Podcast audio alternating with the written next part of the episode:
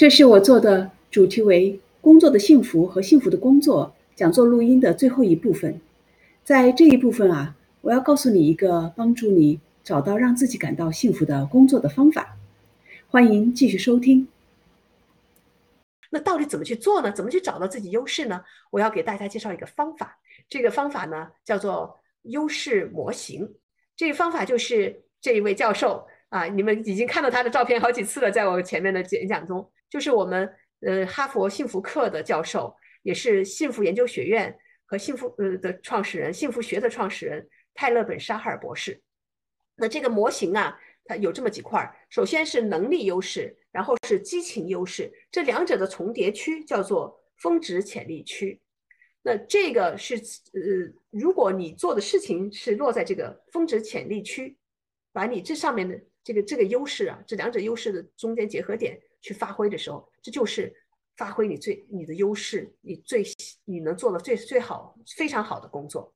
那这个能力优势是什么意思呢？能力优势指的是你自己的能力，就是你的嗯做相对相对你自己来讲哈，你来做这件事情，做这就是你这方面的这个啊优势，你是觉得做起来比较容易的。你做的这些事情对你来讲是比较容易的，嗯，比较有天赋的啊，这样的事情。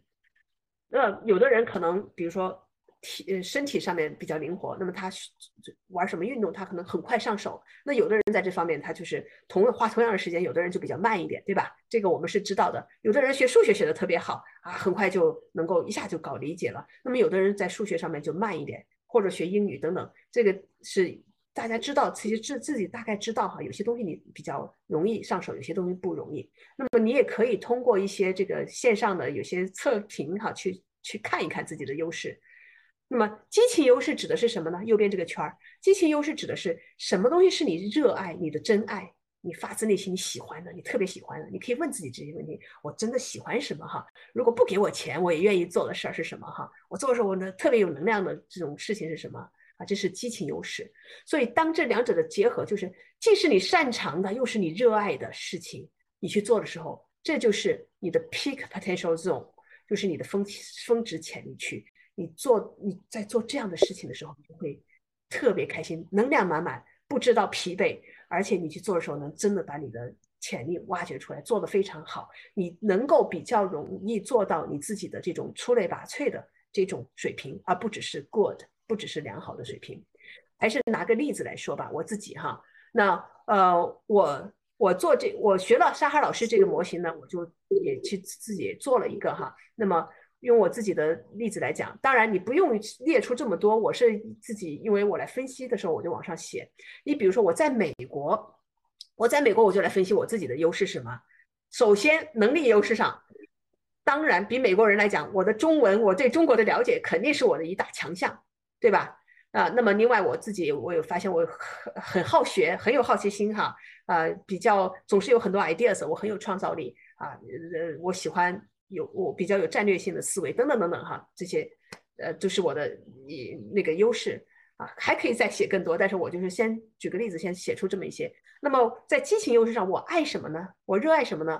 我自从我当时到美国来，就是为了能够帮助中国的企业。啊，所以我对中国的热爱一直是在的。那么现在做的事情也是为了中国，呃，帮助我们中国的人和企业。当然，我也帮助美国人哈。那么，那当我如果这个括号变成是在在中国的话，那我还会还会有一些，我会把能力优势里面加上英文，加上我对美国的了解，对吧？我的激情优势。我对美国的这个其实也热爱，这是我第二第二个家哈，等等等等，我也列出了一堆来哈，创新啊，我喜欢学习哈，输入输出，这都是我特别擅长，我也特喜欢的，成天在学东西啊，特别好奇等等等等，那这些，那么通过这个你会看到，很明显第一条就是中国，对吧？这这两个字，这是为什么？你我当时原来不懂的这个呃这个模型的时候，我已经在用了。为什么我当时找微软的工作时候，我用中国？这个 China 和 Chinese，我作为我的关键词去寻找的工作，在微软里边后面做的每一份工作，我都是把这个作为关键词去找。那个工作一定要有中国相关的哈。那因为我做的是这样的工作，所以我在微软能做得很好。而且我当时在一年多吧，我后来就给就有机会啊，就给就被被人就是认为是中国专家，在微软内部中国专家啊。而且我就给微呃给那个那时候比尔盖茨还在中国，我就给比尔盖茨去讲课，被请去给他讲关于中国的啊这个啊一些呃就是一一个市场的。分析呀，给他去讲中国的啊，我们应该怎么做中国的战略。所以就是因为真正发挥自己的优势。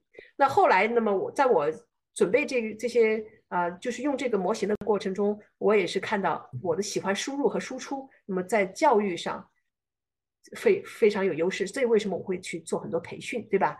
那么咨询也是因为我喜欢新鲜的东西，我要重复性的老做同样的东西，我就不喜欢了。所以我会去干咨询，因为总是是新的项目。好，这是这个优势模型。那大家会问了，那我的弱势、我的劣势怎么办呢？啊，咱们不是说要把那个呃不好的地方要补上吗？那么我告诉大家，我们的劣势、我们的弱势啊，大家不用去把它补得很齐，不要去搞那个什么呃木桶理论哈，把那个那个最最短的板。我们这个不好的地方呢，弱势地方呢，我们要做的是什么呢？要让它不成为自己的障碍就可以了。把它 manage 好就可以了。比如说我的英文，我在美国，我的英文就是我的劣势。我对美国的理解、美国的文化以及英文是个劣势。我去做什么呢？